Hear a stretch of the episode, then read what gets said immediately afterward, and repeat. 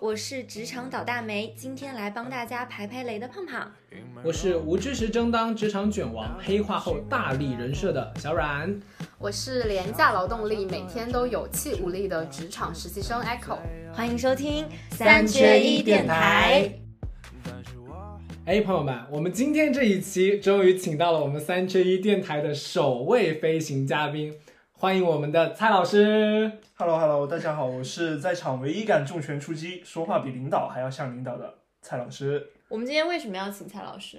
是因为我们三个人其实都是 F 人，我们一点都不 T，对，确实，我们在职场上都是唯唯诺诺。我们何止是在职场上唯唯诺诺，我们在商场里也支支是吾的吾。 生活里也支支吾吾，所以必须对，得请一个这个有强强爱重拳出击，特别没素质的人过来，素质见到巨 T 低人，就这么紧张吗？F 人？是的，已经有点不会说话了。嗯，好，我们今天这一期其实是想聊一些职场，因为大家都有工作，大家都爱打工。哦哦，没有也爱，没有啊，没人 也爱、啊，没有没爱爱只啊是为了赚钱，只爱问钱嗯，。对。其实我们认识这么久，但是我们之间应该对彼此职场还是有一些不了解。嗯，没有那么了解，其实素嗯，之之前阮哥跟我说了无数次他到底是在做什么的，我永远都听不懂，没有，主要是大家不熟。哎还不够熟。还不够熟。我们平时只是打麻将的关系，对我们平时就是工作录电台，哎，我很好奇，开始工作了还是还在实习当中呢？现在就是还是廉价劳动力实习生嘛，然后差不多也实习了快一年了，就是被白嫖了快一年。就是还带着一点清澈和愚蠢，是不是？反正我现在的那个职场生活还不算完全的开启吧，就只是稍微的有那么一点点职场的经历。然后像我的话，我其实也是比较好奇，各位就已经有了那么好几年的工作经历了，在场的无论年龄都是我的哥哥姐姐了，职场前辈了，叫就是了啊 蛮好奇你们的那一个呃工作的所在的行业，还有状态，还有什么，就是有没有什么可以安利给我的点，以及就是避雷的点。 有啊有啊，比如说不要工作就是最好的。直接解决。不要工作，其实我一直对蔡老师职业有很大的疑问，嗯，比如说什么疑问就我知道你是在银行工作嘛，啊？对，但我不知道你的银行就是工作的是哪一块业务，是在那个窗口帮人家取钱的那种吗。巧了，所有人对银行都有一个误解，就是在银行工作的一定是在那个窗口里柜面台，帮人家取钱的，但实际上那个是个呃小工种，就是其中一部分。然后我的工作呢，主嗯要是给客户、给企业去做贷款。很尴尬的一点就是，他对客户要跟舔狗一样，然后对领导还要像舔狗一样。那你们是在办公室里坐办公室的吗？你们有窗口吗？没有窗口， 我我对银行的认识永远都是有要有一个窗口。他们还有后台部门的，但其实说实在话，窗口那个其实是最没有压力的，因为他们不不背什么 KPI 什么之类的。 那你的客户是需要自己去拓展去找，还是说都是客户主动上门的那种？都是我们自己去找，跟哎像舔狗一样。 Echo 这句话的意思好像他想上门去找拓展一下业务。 没有，我就是很好奇这种 to B 端的客户经理，就是。呃，我其实我觉得好像大部分工作就是都有一点销售的那个意思。没有了，说说白就是销售。对，如果你需要上门去找客户的话，那其实就像是推销嘛，对吧？哎，来看看我们家有这个产品啊，对对，你们公司就是很有好处啊，是不是就是这样？对，没错，就是销售， 啊，你们真会二话不说挨家挨户的找过去。不会挨家挨户，就有是点通过夸张了。夸张了，就会通过关系嘛，就比如说这个客户介绍这个客户，比如说这个介客户要需要钱，那就会找到他嘛。哦嗯，，然后有时候也会兜售理财产品之类的。那所以你的工作其实就是在嗯，我兜的售工理作财产品。说这说白了就贷是款做狗， 哦，做 狗。那我们的工作居然是同行， 大家都是同行，我也是做狗。我们竟然是同行因，为大家都是在 做狗。牛马。那你们会不会就是呃，就怎么说呢？就会不会你这个职业对 I 人很不友好？哦，因为你需要去做狗。非常不友好。我我其实九十三的爱，我每次去见完客户，我感觉我这辈子都不想说话了。我现在周末从来不说话，除非有人约我，然后就因为去见客户消耗太多的社交能量了。 但毕竟是 B 端嘛，嗯，哎，我我居然有一点想让那个蔡老师情景演绎一下，如果我们现在是你的客户，你会怎么向我们兜售？呃，你好，今天不上班，拒绝了。哎，那我很好奇，所以说就是也会有那种酒桌文化之类的是吗？哦，很恶心。我要分享一个酒桌文化，就是当时我和我一个女同事嘛，一起去一个饭局，然后那个老板就说把他师傅叫过来，叫过来之后呢，就会开一些比较下流的黄色玩笑吧。反正我一个男嗯生听过来的话，都是感觉特别不适应的那种谐音梗。酒桌文化算是比较强的，嗯这对是吧国企的做派吗？我我我这么说不会，不能播。不能播啊。其实不只是国企啦，嗯我之前也有从身边朋友听到说，像他们那儿也是 嗯， 这种文化非常。你怎么指名？道姓啊？啊，到时候不能 了， 后期逼，完了，这都要逼逼完我得。啊哇， 以后接不到这个这个公司的广 了。以后也没办法跳去这个公司 了。掉是。其实好像有一些，就看不同公司企业文化。基本面向客户的话，多多少少都会有一点这种酒桌文化。嗯，嗯，而你且们的酒桌是在下班之后进行的吗？当然下班之后了，你你吃饭时间也不上班吧，姐？嗯就是这算不算加班啊？ 啊没加有班也没有加班班费。费。我们那里不能管加班叫加班，我们统一都叫做，因为工作没做完，所以我自愿留下来上班。所以你们也没有调休这样一说吗？调休是什么？从未听说过是吗？天主要他们呐，其实去应酬或者说见客户，这些都属于他们工作职责范围内的一部分。都是我们自愿的。哦嗯，那你们行业除夕不放假这个事情是真不放啊，吗？除夕不放假，不是我们所有人都不放吗？ 每一期一定要 Q 一个的梗，没有哦，我听说某心脏大厂是放的，好像哦某企鹅厂好像也是 怎么今天点了十 个十个厂厂的黑料？天，啊这都是可以讲的吗？今天不会一分钟都播不出去吧？ 最后发现前面全部是要被删掉 的。不是这一段， 这一段你可以直接就是用那个效果音逼掉，就是告诉大家我们其实聊了很多。哎不知道的人以为我们讲了一分钟的脏话。嗨，其实我对小冉的工作也有很多的误解，因为我一直不知道他的工作具体在做什么。首先，我的这个工作概括来说叫做互联网广告，说落到实处就是我们生活中非常讨厌的，打开手机哪哪都能看到的广告，什么信息流、弹窗，哦还有什么开屏，哎，是不是就是我们现在网上流行的，只要打开什么都能掉进淘宝里面，就是你们搞的？ 对， 啊，不好思。意思，就是我们， 我们就是掐烂钱，你知道吗？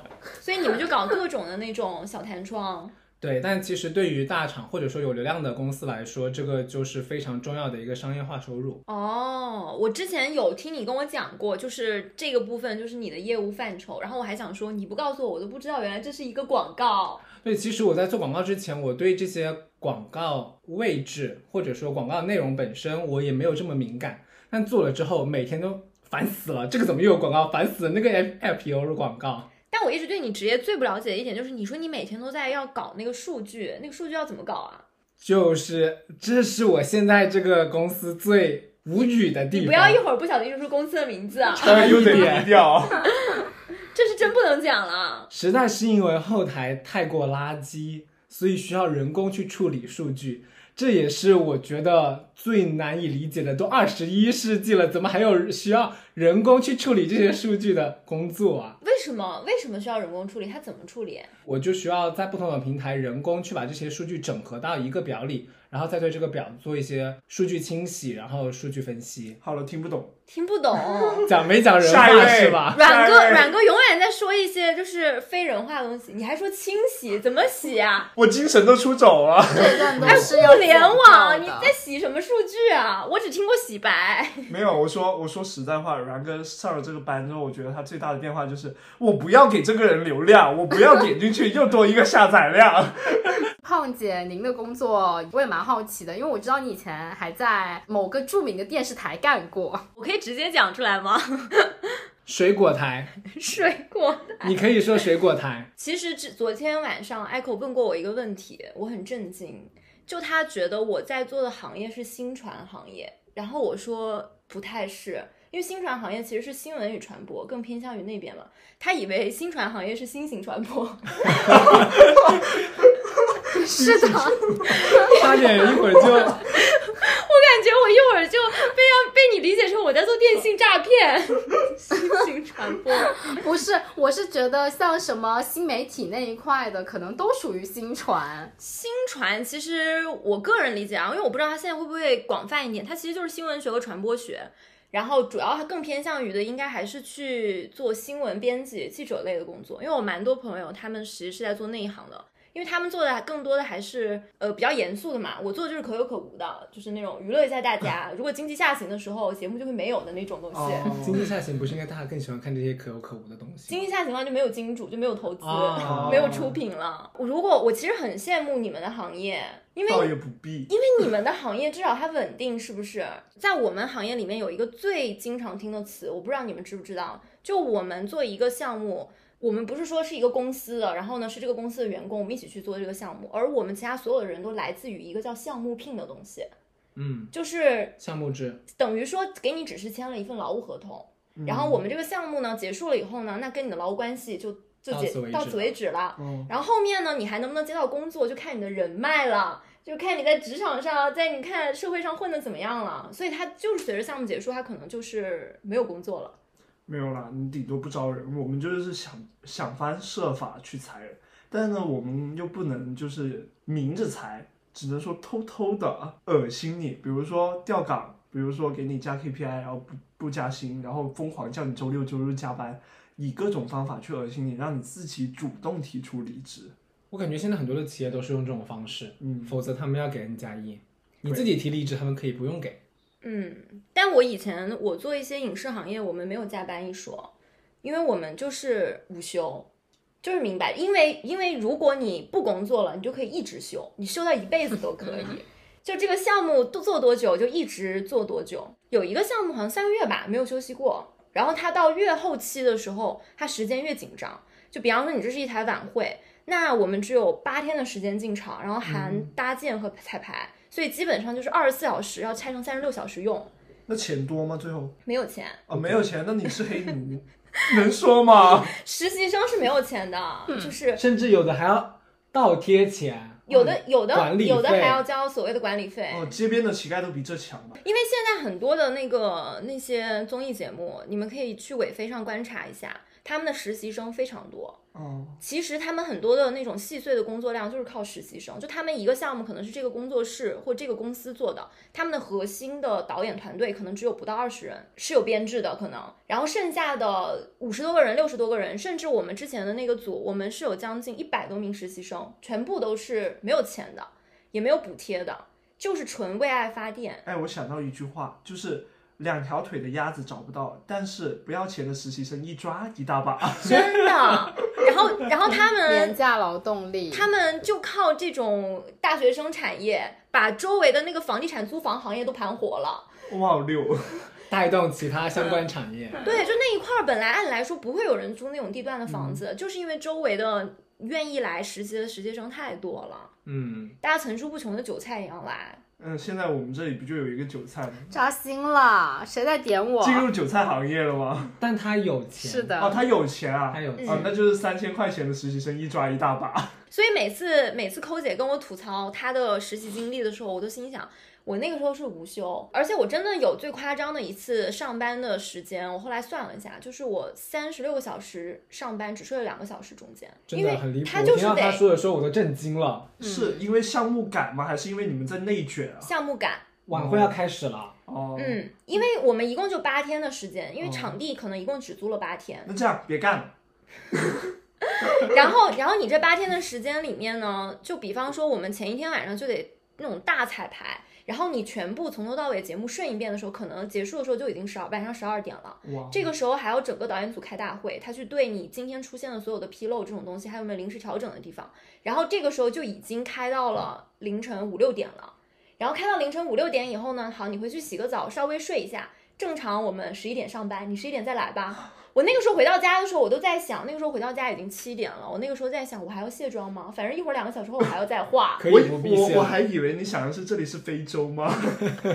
其实就是因为实习生也没有钱，他虽然呃，虽然做的工作量也不是说特别特别重，但是你必须跟着所有的流程走。毕竟大家总导演都没有离开，你你怎么能离开？就是这种。嗯我是觉得这种行业它的业态是这样子的，就是已经是嗯形成了这个体制了。但我还是非常向往这个行业的。我我，因为他们一直说影视影视圈就是那种看起来光鲜亮丽，其实背后就是民工。嗯，对，懂。何其止是实民比工，是比黑民工奴。还惨，因为我后来知道他们土木行业，他们工人那边呀、他们是有那个夜间是不能施工的，他啊们是有强行保护的休息时是间，是的而，且可能还两班倒。哦，我们是没有没有这种的，很惨。嗯，所以说人都是贱的，你还这么向往？是，主要是我对这整个形式或者说行业，我就是喜欢的。哦，我要不是因为身体不行，啊，你就你自己就超爱内卷啊！卷我不动是吗？对我现在就是卷不动了，他不现在就然没得卷，你知道吗？他天天在焦虑。他说：“哎，今天没事干，好无聊。”然后他每次在那说的时候，我还在上班，我心想：有病吧这个人！有没有可能有时候并不是自己真的想卷，而是就是人在江湖身不由己。你怎么卷的？曾经在前司的时候，就是被某西西卷到了。他们的工作时间早十一到晚十一，一周工作六天。作为一个对客的岗位，他们是什么时间找我，我就得什么时间呃回应他们，并且经常是在半夜三四点的时候给我来电话，紧急电话。三四点，你居然对还能接上？我那你时还候看声音啊？我开震动，真但是我假还是把我震醒了，然后我不能不回应，因为他们那边的预警机制就是，如果这个问题没有解决，他们就会层层上报，然后他们层层上报就会对应到我们这边的层层上报，就如果你两点不接上他的电话，两点半就会到我的领导，三点就会到我的领导的领导，然后说不定到时候就到于总了。天哪！哎，广告行业竟然是这样子的吗？真的，因为大家都是在花钱嘛，那就是广告主就会非常在意自己的 ROI，、你这花的钱我本回不来，那就有问题。那也不能凌晨两点半着急对啊啊。什么时差？对啊，因为我们这岗位就是主打一个七乘二十四小时待业，哦，哦，我们也允许，但是我不管。对，这那个就你是们看应状该态了。雇那个两班倒的实习生。曾经这么想过，说我们分两班， 其实也不是每天了，但是就是隔一段时间可能会出现一些。 把那个 Echo 雇到夜班去， Echo，你这个可以吧？ 我不可以，我身体也不好。实习生来支撑一下夜班，哎、我我才一天一百五，更不会干这事。卷铺盖跑人是吧？是啊可，是你还没进入职场，你身体怎么就烂了？ 我也不知道，就是从小体弱多病，身体已经烂了，可能年纪到了吧。 我知道了，你的身体听完了我们这些故事以后被吓了，被吓傻了。啊，是的，提 前做了一个预警机制，真的。而且你知道吗？我还我还记得有一次，就是小冉跟我说，也是他在他前司的时候，说他去出差，他去到了客户的公司，然后凌晨五点钟他还在上班，客户的公司。他们公司所有人都走了，然后他一个外边来的还在他们公司大楼里面加班， 你不会真的很吓离到谱他们吧？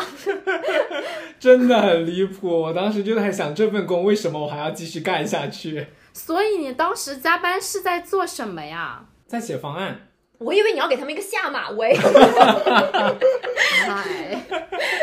这群菜鸡卷不过我吧？哎，不是什么方案就一定要凌晨五点钟写吗？因为第二天就要双方的高层开会，就是 CSO 那个层次的领导开会，天哪！然后我们的方案一直没有对齐，高层开会前一天你在这救火，我就是一个卑微的打工人。 天哪！你这个时间不能够协调吗？你就不能跟他们说今天真的是出不来吗？你真的是实习生，我跟你说，我不是小冉的领导，我都要骂 你了。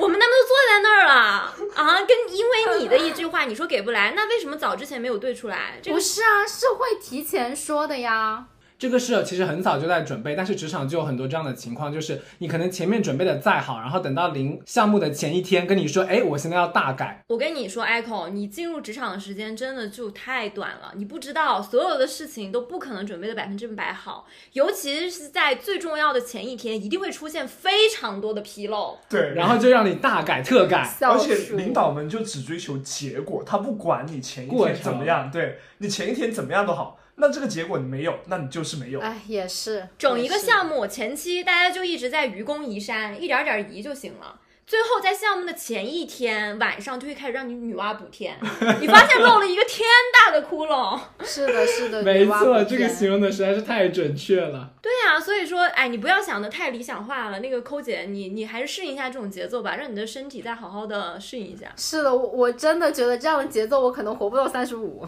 但我不得不说一点，就是我说出来可能你们很难理解的，就是我觉得作为这种胜负欲比较强的白羊座，其实我的上一份工作虽然觉得很难受，但是我会在这其中有成就感。嗯，芥末， 之前小阮辞职的时候，我很多朋友都觉得小阮是因为觉得工作压力太大了，加班太多了才辞职。他们还说，哎呀，终于恭喜阮哥脱离苦海。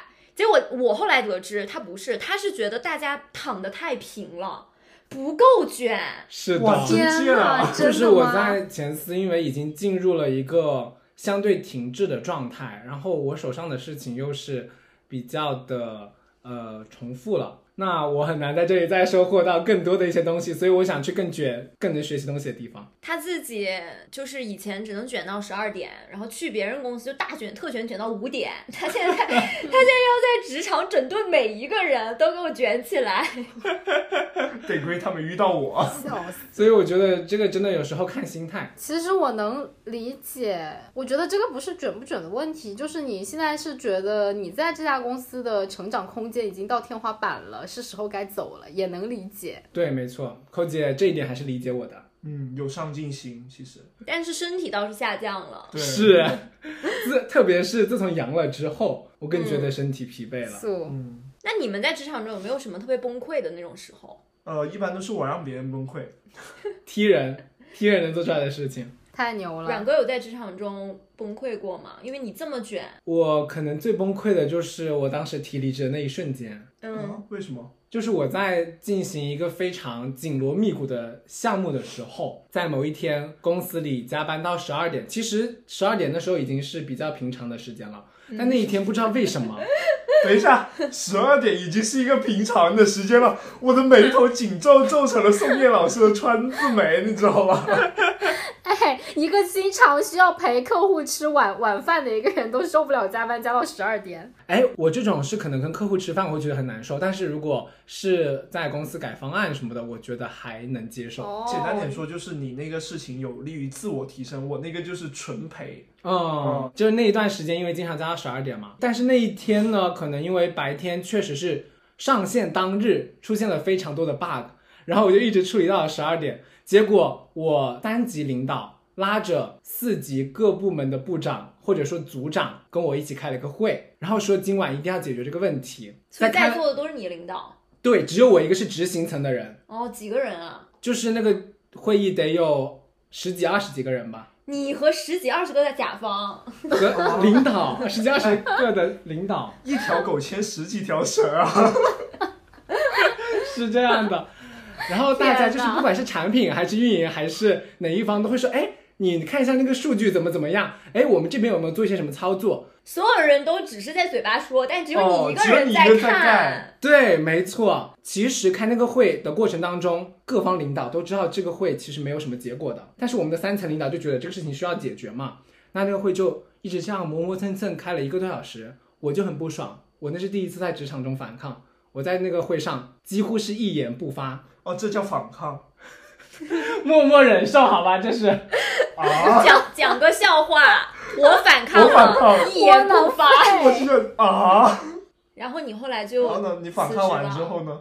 我在挂完那通电话，把我要排查的问题排查完之后，辞职申请提了上去，就电子流提上去了。然后回到家，我继续接电话，打到了凌晨三点多。就处理客户的事情。对，然后第二天回到公司，我就跟我的领导说，我说我要离职。为什么只有你一个人实际在干事情，没有别的人跟你一起都属于那条狗的角色？对啊这个项目就我一个人在跟，因为那时候十几条绳子确实非常多的项目，每个人都在跟不同的项目。哦，呃，但这一点也要感谢我的领导给了我机会，能接一个这么大的项目。哦为什么到最后还要感谢主真人？贱， 这是真贱。我我今天说最多的话 感就谢主人是，给了我这个活。 S 属性大爆发，阮哥， 没有想到我是这样的一个人，是吧？我觉得阮哥说的这个真的还蛮崩溃的。嗯，就如果是我的话，一个人做事情，面对十几个领导，然后还要加班加到那么狠的地步。我曾经有一份工作也是特别狠，就我做那份工作的时候，我真的就觉得有一天我会死在那个工作上。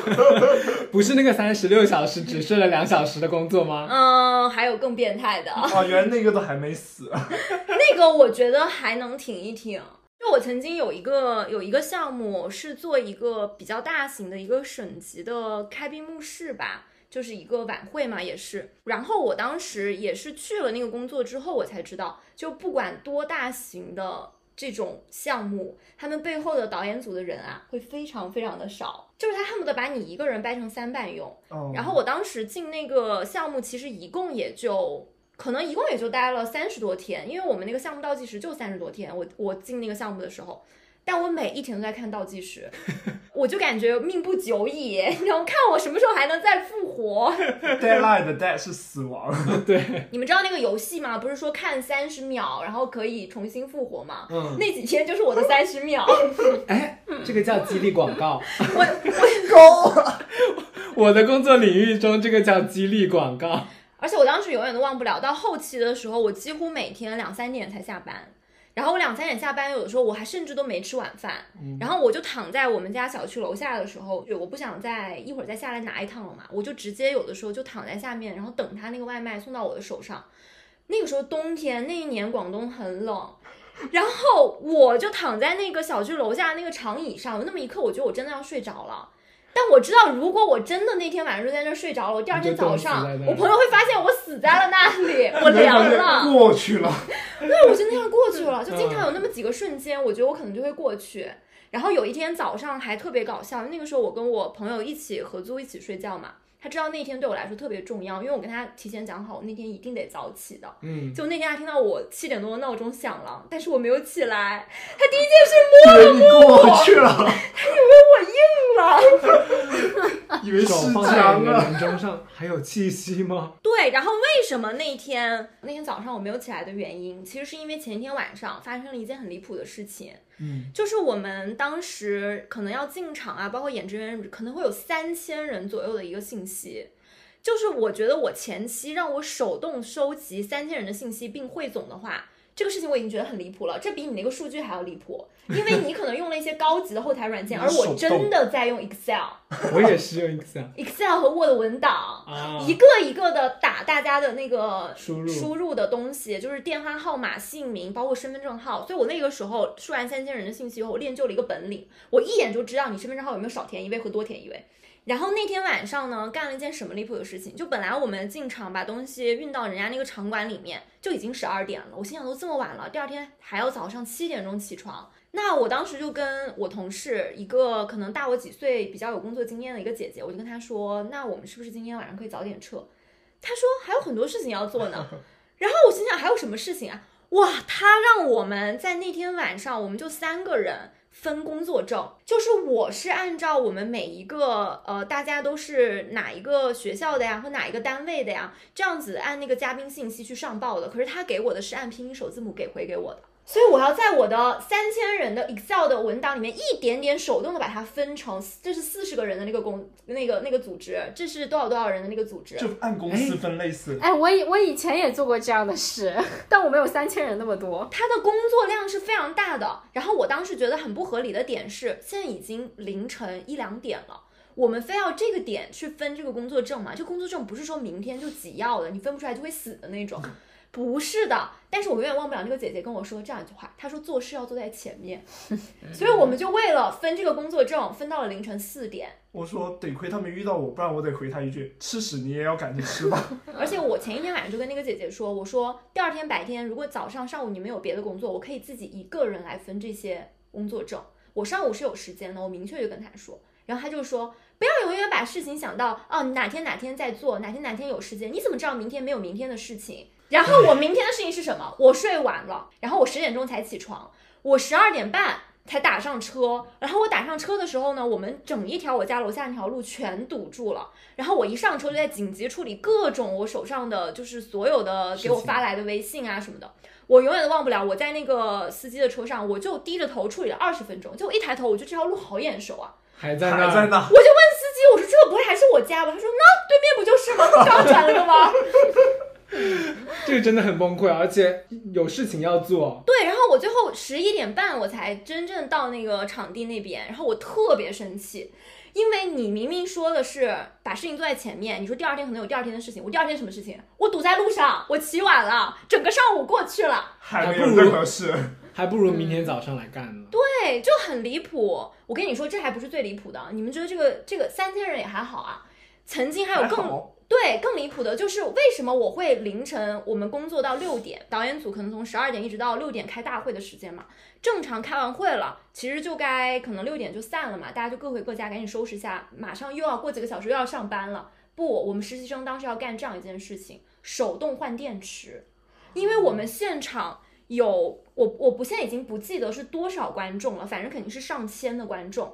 然后每一个观众呢，会给他一个我们官方准备的那种会发光的手环，就是戴在手上可以应援的那种。嗯然后那个手环，我不知道他到底买的是多劣质的电池，反正只能坚持九个小时，九个小时就要一换。所以在真正演出之前，我们需要换三次电池，每一个手环里呢都有三块电池。所以说，你知道什么？就是我们打开那个盖子，然后手掏，然后把所有电池拿出来，拿出来，拿出来丢在地上，然后那个电池有多劣质，都会流水的那种。啊，啊，这是有产品质量问题。所以我就跟你们说这件事情有多让我无语，就是我们已经开会开到早上五六点了，结果他们那边就说需要去帮忙，实习生需要去帮忙帮他们换电池。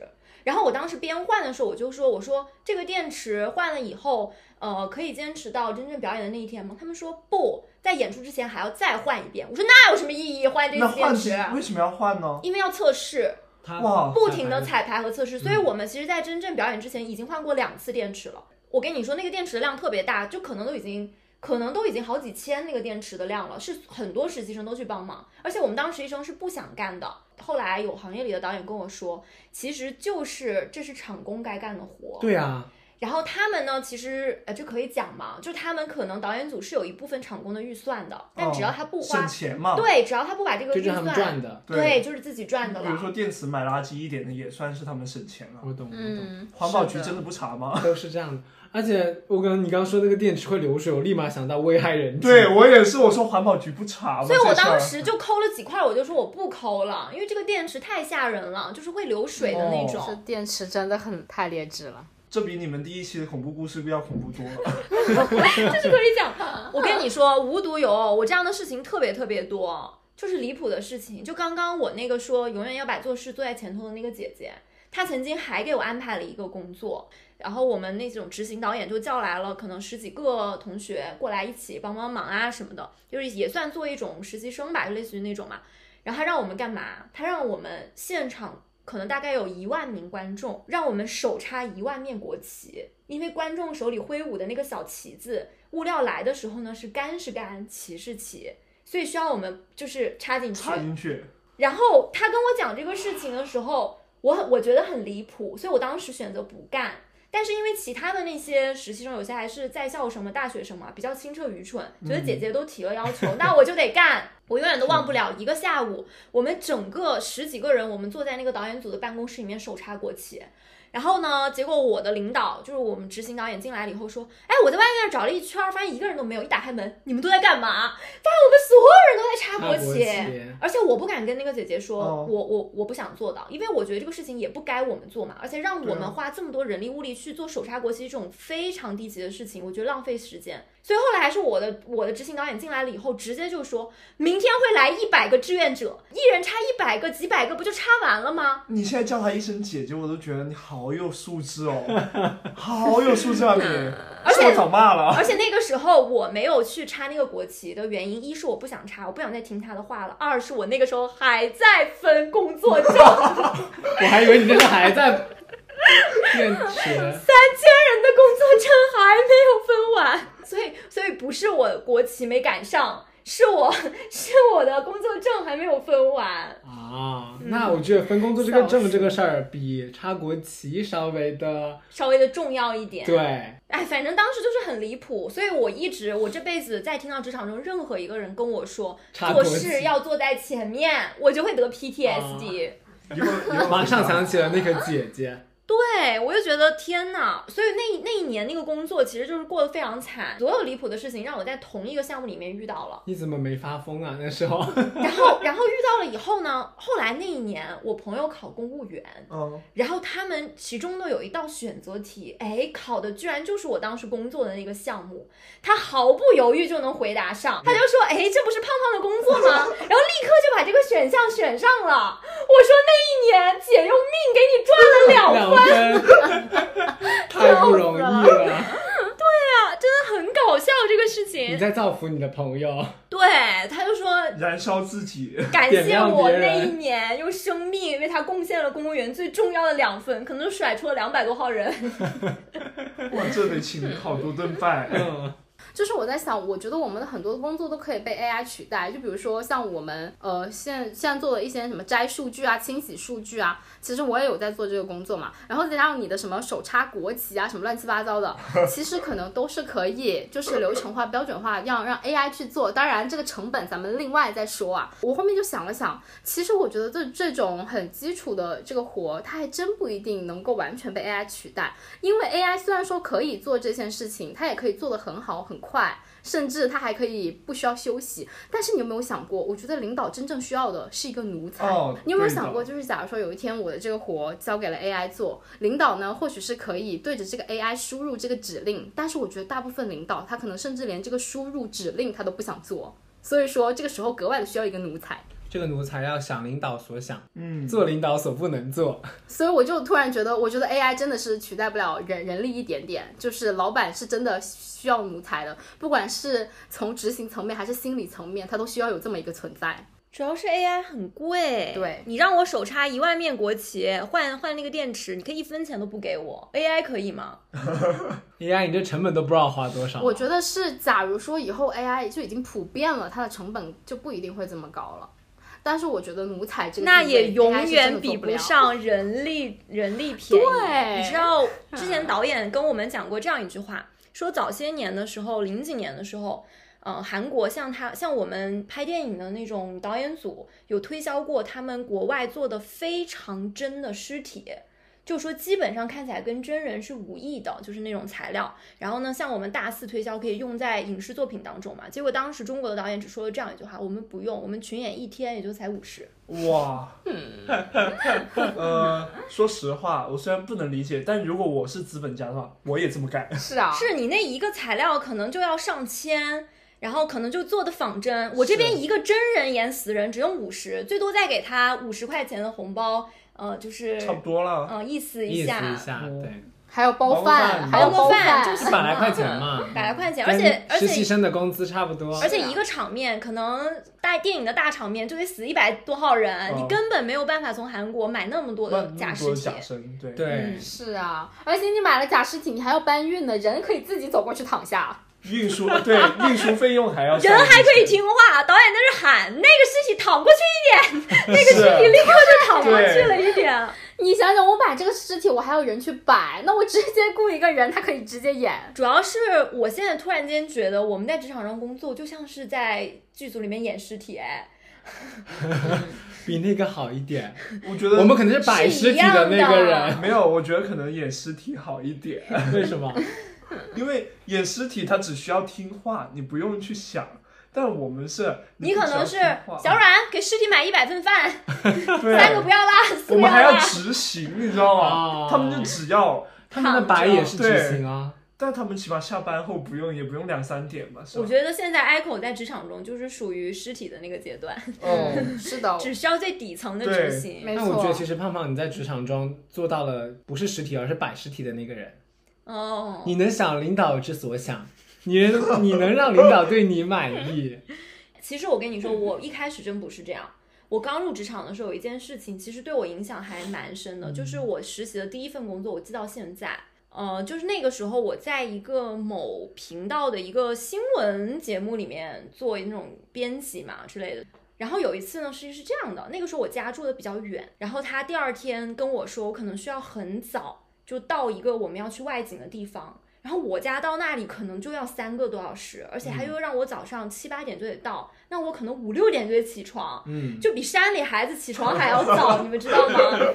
然后我那个时候又确实真的就是还在上大学是实习生嘛，我觉得我也不是说那么需要，是不是这个这个事情一定要我那天那么早去到场？所以我当时有跟我的带教的那个那个姐姐说，我说，呃，我家实在住的有点远，我可能明天没有办法这个时间来，就是我可不可以不去，或者说让我晚到一会儿？然后后来那个姐姐知道、哦，原来就是我到不了啊，她就说那行吧，那意思是你那天不用去了，就让我直接去公司、呃去单位就好了。嗯然后我就把这件事情其实后来也就忘记了嘛。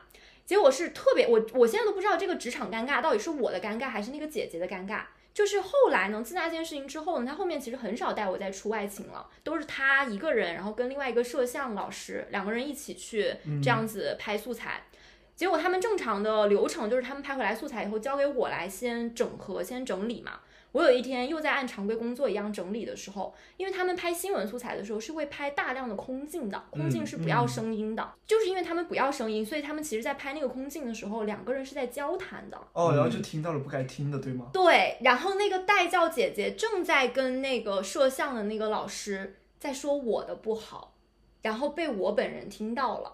哦，就是他有跟那个摄像老师说嗯说，哎，我那个实习生胖胖，我觉得他有一点那个什么。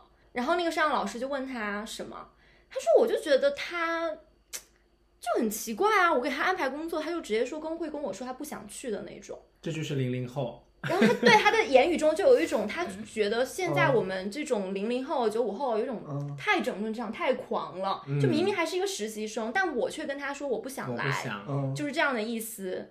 然后结果当时其实那个其实那个摄像哥也有帮我说话，那个摄像老师，因为平时我们在机房里面大家相处的时间反而比我的带教老师跟我更久，他会说没有啊，我跟他工作的时候，我觉得他还蛮认真的，也没有说不不不愿意啊、推卸啊、偷懒啊什么的。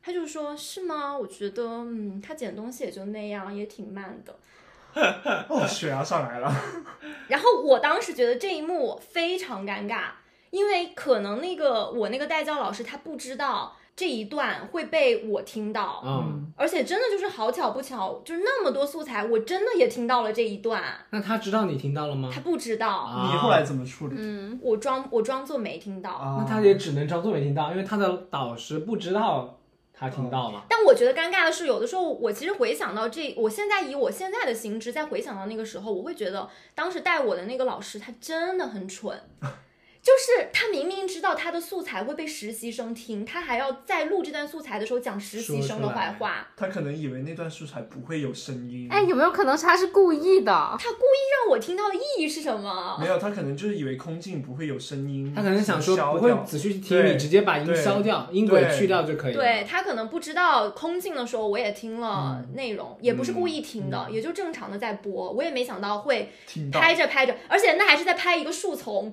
拍人家水污水的治理厂，然后突然间我在听，就是听嗯到他们就听在到那了在窃窃讨私论语我的声好嗯尴尬音好。尴尬。对，，所以我其实年幼的时候对这件事情还是印象很深刻的，是对我留下了也不小的影响。所以自那之后，我就觉得我一定要学会向上管 理。哎，我还有个问题想问一下，就如果同样的情况，Echo 老师还有小婉老师，你们会怎么处理？这种情况只能是装作没有听到啊，不然还能怎么样？我以为你想问我，假如是叫我一起去出外勤，我会不会？哦那我肯定是我可以。嗯哦、但是就是他刚刚胖姐说的情况，有一点点像我现在的现在工作的这个情况。我有时候是感觉到带教的那个姐姐对我和另外一个实习生都有点不满的，但是呢，每一次她可能就是把这些不满表达出来的时候，我也会反省我自己，有时候确实是自己的错，但是更多的时候，我现在不反省自己了，我就我就觉得。我觉得他也不对吧？他对我们的要求是不是太高了？我们就一天一百五，他而且他也会经常跟我说是什么这种高度重复的工作能不能不要让我就是呃每次都要跟了？我就在想啊，那如果不跟的话，那你放心吗？或者说如果不跟的话，是你说了你自己不想跟，那出错了怎么办？算谁的？确嗯实， 你后面这个这个心态确实很对。而且职场中先想好这个锅是谁的先。其实其实你知道吗？说到说到甩锅这件事情，他有一次是真的，他是直接他就是笑着就是说说出了这句话，就是，呃，前段时间不是双双十一大促嘛，然后呢，就需要发一些短信去触达一些用户。然后其实发短信这个事情，我不知道消费者会不会就是真的会很仔细的看那个短信，哦不就会可看能有有的时候就是当垃圾短信了，对不对？但其实同行之间以及领导之间，他会特别看重这个短信，他们就是会觉得说，因为发短信是要钱的嘛，几分嗯，钱？就是会特别注意不能有错别字啊，或者说，嗯、什么有一些机制啊，传达要精准呐、所以说他就特别害怕在这个事情上面出了错误，然后他那段时间压力就很大，他甚至就是其实什么事情都没有发生的时候，他就已经笑着说出了这句话，他说什么？我最近真的每天都在求神拜佛，就很怕弄错这个这件事情。然后他他这个时候来了句：“如果真的是出错了，我我就说，嗯，是你们做的。”哇，其实我当时听完了这句话，我嘴上还在安慰他说啊，你别想太多了。但其实我心里面下一个想法就是，你真的情商很低。这么直接我，不会骂这他不是情商低的问题，我真的会骂好吗。他，他是太贱了吧？奇葩同事，这是因为因为不管在什么职场上，肯定都不会让实习生去背那种大锅，，对，对，其实我们也背不了。承担不了。，啊对，就算说实话，就是我觉得，如果是作为他的领导，或者他如果真的把这个事情说是实习生做错了，那他有没有想过你是他带的，这个锅也应该是由他来背，对哪他怕也是你做错了。对呀有一是的个管理没责错任在，。这个对就是我刚刚说的问题，就是像我们核对很多东西的时候，虽然说是高度重复的东西，可能每一次也会有一些错误在，但是我觉得这个就是工作的一部分。但是你就是现在就是每次都把这个不满的情绪发泄出来，让我也觉得很不爽，所以我真的就是觉得是你情绪管理的问题。其实嗯确实，实习生在最底层的时候，承担了很多你你带教领导的一些压力情情绪，对嗯我是觉得在职场当中，不管你是实习生还是像我们这种就是初入职场的呃小菜鸟，嗯，能遇到一个好的导师好的是，领导，对，是真的非常非常重要的。我之前还听我朋友说，他之前有一份工作的领导也是很奇葩，嗯不是在工作呃工作上很奇葩，是他有一个行为特别奇葩。嗯，就是说有一次呢是午休的时候了嘛，就已经趴在自己的工位上已经睡着了，就我那个朋友，嗯结果他领导的外卖到了，想让我朋友去帮他拿一下。其实这个事情本来没什么的嘛，你们知道他用的方式是什么吗？什么他踹了我朋友一脚，然后叫他起啊来拿。有病嗯吧？啊，首先这一点，首先就没做到人与人之间基本的尊重，对好吗？然后是啊他说他就是被踹醒了，然后他领导跟他跟他说我外卖到，你帮我拿一下。什么奇葩啊，真的是啊天哪得亏没遇到我，我只能说，暴跳如雷是吗？说暴跳如雷。我说你自己拿呗，所以是不是真的很奇嗯葩？他说他那个时候都已经睡着了，而且他他说他不止那一次，嗯就是在那之前可能有那么一两次，他发现他喜欢叫他的时候就是踹他一脚，关键是你就他可能坐在他对面，然后就直接先踹他一脚。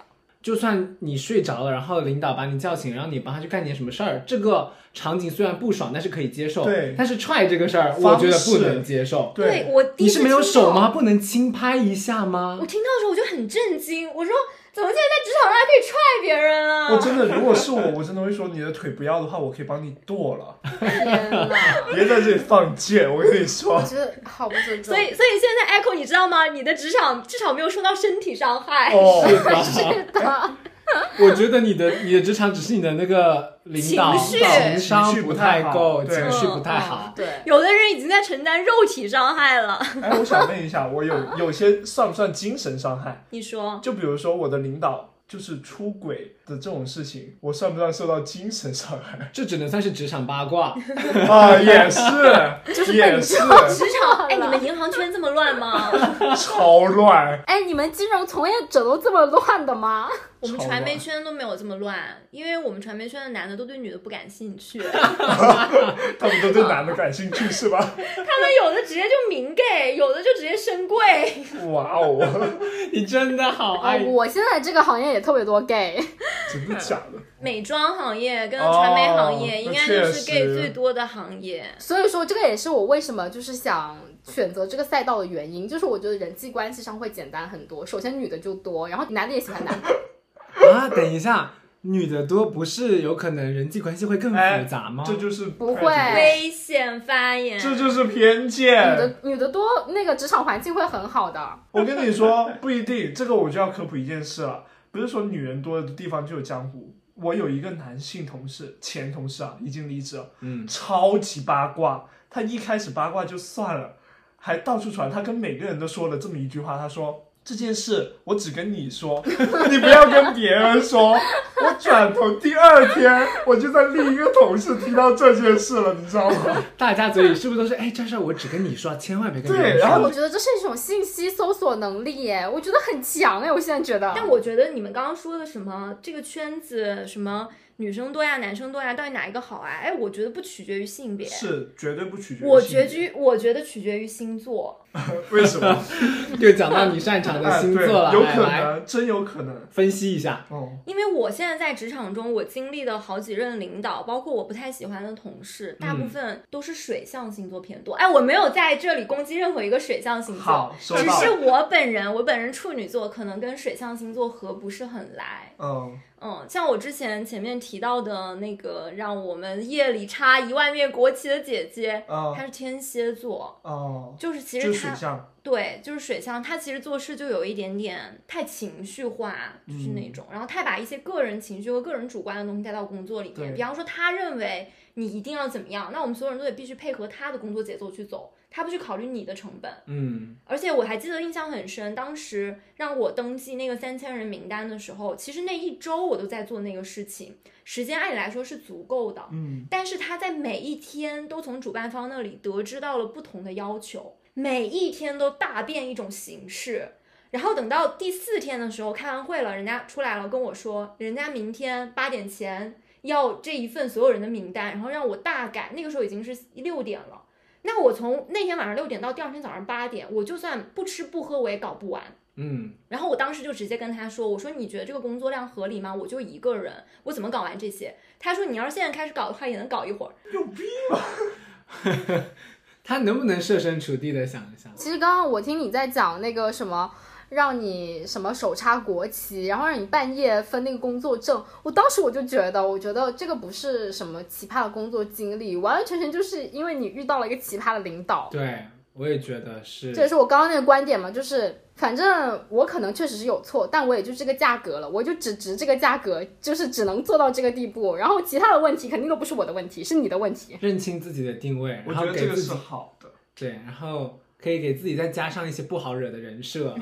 我就是，我现在就是，我现在在职场的人设就是很不好惹，而嗯且身体很不好，啊方便我请假。 我天天， 关键是你们的职场也允许你频繁这样请假。嗯像我这边，我经历过这些的话，就是如果有这样的频次，估计会有大问题。”嗯，像我的职场何止是你病了不能请假，就是你不能通宵的话，你就转行，就就对你提出了硬性的要求。嗯所以我不能去你那个 行业。是，而且以前我领导说过一句话，其实他那句，其实我以前那个领导人还蛮不错的，他那句话并没有真的让我做什么，但我听到这句话我就开始自己卷自己了，就是因为那一天我去的可能比规定时间晚了半小时，他就觉得说你要早点来，你要把握现场的情况，你看只有你知道这些情况，你晚来的话，别人就要替你去收拾这些场面嘛，嗯，然后他就跟我说说，你看你有的时候就是这样起不来，我就被这句话激到了。我那天晚上回到家，我就跟我朋友说，我说现在两点，我熬一熬，早上六点，我不用睡啊，也就四个小时，我硬挺着，我今天一定不会迟到。 然后我就说人靠一口气，我第二天不仅没有迟到，我还化了全妆，还给周围的同事买了早餐。嗯不哇，争馒头争口哎，气。你们懂？你们你们现在听听明白了吧？知道怎么样拿捏胖胖了吧？懂了下次懂了大家都学到了激将吧？法，我觉得这个你一定做不来。对我只要一听到这种话，哎，真的，你从小就这样，你没变过。就以前我们很喜欢看言情小说的时候，我就安利给胖胖姐嘛。但是呢，我会觉得胖姐其实可能好像对我我我喜欢的东西不感兴趣，于是我就跟她说，我觉得《叉叉》这本书你应该不喜欢看吧。结果胖姐一口气看完了。一定要证明给看。我看完了，并且还能跟你讨论而出个 E 且一他二的原三话四。是这本书你应该不会看，因为它有三本。哦哦，我听完了这个数字，我立刻看完了。 KPI 了，真的啊这种书你应该不会看完吧？你这么没有耐心。对，我就听不得别人激他。而且以前大学的时候，我跟 Echo 恶性竞争。他有一次跟我说，他开始看严肃文学嘛，他开始看《白鹿原》，说他看的特别慢，因为看的特别认真。说他看《白鹿原》啊，居然花了三十个小时，我震惊了，所以我只花了十一个小时就看完了， 我连夜打开，你知道吗？ 好卷啊你们！真的太卷了，记下胖啊姐，，拿捏胖老师，真的。我最喜欢跟别人就是做这种无谓的内卷。我那天还评价过嗯说，我们三个人身上有一个最大的共性，就我们都爱内卷。嗯，是而且我们卷得很不健康，就如果我们卷到别人了还好，我们永远都在卷自己，自己卷自己，哦就对是 伤害，就是伤害自己，成全别人。我们永远在职场中做这种事情，没有人手插一万面国旗是吗？那我来 喽。可以可以。哎，其实我还很好奇一个问题，就是蔡老师不是说他在职场上是那种敢于顶撞领导的，就是很拽那种人设，那你就不害怕就是你的领导讨厌你，然后给你穿小鞋或者是搞你之类的 吗？呃，当然不害怕，为什么？他穿就穿呗，关我屁事你儿。不会是掌握了他的职场八卦吧？对，婚外你该不会情八拿捏了卦？他我吧不？会拿捏他，但是他是有点像是被我 PUA 了，哦，啊就是我不干他也没办法。啊，这怎么做到的啊？其实我觉得刚刚蔡老师有一点说的很对，就是你要先立一个人设，哦，就你要一进去职场，你就是这样的，你不是突然黑化的。对，而且我本身长得就有点粗眉毛，然后有点凶的那种，哦不说话，不说话感觉好像很不好惹的感觉。对，我觉得这是蔡老师在职场的一种状态生活和法方式则。对，反正像我呢是肯定做不到这样子的，我只会被人 PUA 以及自己 PUA。哎，我也做不到，你知道吗？我真的做不到，天哪，怎么办？失掉一成。我觉得 Echo 你做不到，可能是因为职场经历不够；嗯，阮哥做不到，可能纯是因为性格，对性格妨碍了他。 我觉得做这种事的时候，你要想好一个前提，就算被开了会怎么样？ 就只要做对好这就个是前对提就好。确你实大不了哦那就是确把我实开对了。而且我之前做很多工作的时候，我的态度其实是不好的，就是虽然我在做一些很离谱的工作，但我不是说笑嘻嘻的在做，嗯我是觉得这件不事情爽很很不爽、很离谱的在做。而且我之前在职场中，其实性格越来越不好，嗯，可能也遇到了很多奇葩的人和事，啊，然后我经常以前在职场中听到他们对我最多的一句评价就是：“胖胖你怎么这么凶啊？”就那种感觉。哦嗯，然后而且我以前在职场很拽，就是我会直接说：“我说有急事你就给我打电话，微信我都不看的。哦，那还那我比较过分点，我跟我领导说你周末找不到我。我以前我我这个领导以哎前特别爱打人家手机，但因为我是 I 人，我很害怕接电话这件事。”嗯，然后他每次打我都不接，我就装没听到，等他给我留言。后来一直 PUA 下来，PUA 了大概半年之后，他再也没有给我打个电话，反正就留言，只会留言，什么时候都只留言，也不哎会，给我但打是电话了。我有个问题，就是如果说你的领导一直打电话找不到你，他不会他不会生气吗？就是他不会在微信上骂你吗？不，因为我们现在达成了一个默契，就是呃，我有两台手机，一个工作机，一个私人机。嗯他如果是十分严重的事情，他会打我的私人机，那个时候我会接，偶尔还是会接一下。他以前是什么破事，比如说这件事是后天的，嗯，他也会给你打电话，我就直接跟他说，我说你下次你可以直接给我留言，我反正我会看，但你给我打电话我就不一定接，我就这么跟他说，然后后来他就懂了。他就只要是不是特别紧哦急的事，他就只给我留言。那其实我觉得你领导人还蛮好的，我觉得起码他听得进去你说的话。我是觉得蔡老师的这个职场环境非常的独特，就是它既不像广泛意义上的国企的环境，它也不像是广泛意义上职场的环境。我觉得一个就是常规的职场环境可能做不到就是这种程度。对，主要、嗯而且这个有个大前提是，如果我不干了，他也别想干了，因为只有我会。哦，他其实有底气，对我主要还是有这底件事气情。哦，对，这也是我在进入现在这个公司，然后我的那个导师提醒我的一点。他说：“你不要什么东西，你可能懂，你也不不要什么东西都拖出来，你就是要拿在自己手中。这个东西只有你会干，你才能保住你在职场中的地位。核下心的竞争对力是是的，其实我觉得今天最开心的就是聊到了很多大家不知道的那一面，就职场中的事情。对我也了解到了，嗯蔡老师这种怎么整顿职场，怎么驯服领导。虽然我可能不会学，但是我真的是发现了另外一种可能。对我们以前只有三个人的时候，其实我们三个人太像了，思维有一点高度统一。是的嗯，我们急需要一个新的视野，横冲直撞的冲进来。嗯比比较 aggressive 的性格，对，我们都比较 peace and love 的那种。胖姐已经算是比较有个性的 了。对我已经算比较有个性了。我第一次才知道可以把领导当狗，希望我的领导不要听这一期啊。我这期完全不敢发给领导听。 嗯，我的我的领，我现在领导还是很不错的，我现在还想干这份工作。赶紧补救一 赶下。紧补救！哎，那我必须得补救一下，就是我的上一份领导和同事，我真的也非常喜欢。你别说了，你就你就一个狗拴十个绳子，能不对喜啊欢吗？我，你能不喜欢吗？你还好啊吗？而且而且我我其实知道，就是阮哥其实，在职场中没有特别经历特别多奇葩的故事，因为他的职场原生家庭是比较健康的。是的，嗯是，然后我们职场这一期呢，其实我们也讲了一些很奇葩的故事，但说不定也有一些人有更奇葩的故事。嗯，对我对们分享了一点点小小的技巧，但我相信大家有更多我们所没有涉猎到的技巧。嗯，嗯，所以有一些能说不能说的，我们今天也都讲了，嗯对，努力了，努力了。是的，如果大家有没有有什么职场特别不能接受的事情，或者职场的一些生存的小干货，可以在互动留言区分享给我们。我们其实也很想了解一下不同行业的差异。对，因为我们四个人的视角可能还是相对局限的，嗯对的，然后有其他的一些小技巧，说不定我们的行业也能复用。我们明年就转行，我明年就去你们那个行业。嗯对，感谢蔡老师今天来到我们的这个三缺一电台，我们今天特别邀请蔡老师，其实有一个很重要的原因，蔡老师真的是我生命里面认识为数不多的 T 人。而且他的这个职场模式，我真的是每次听到我都是大为震惊。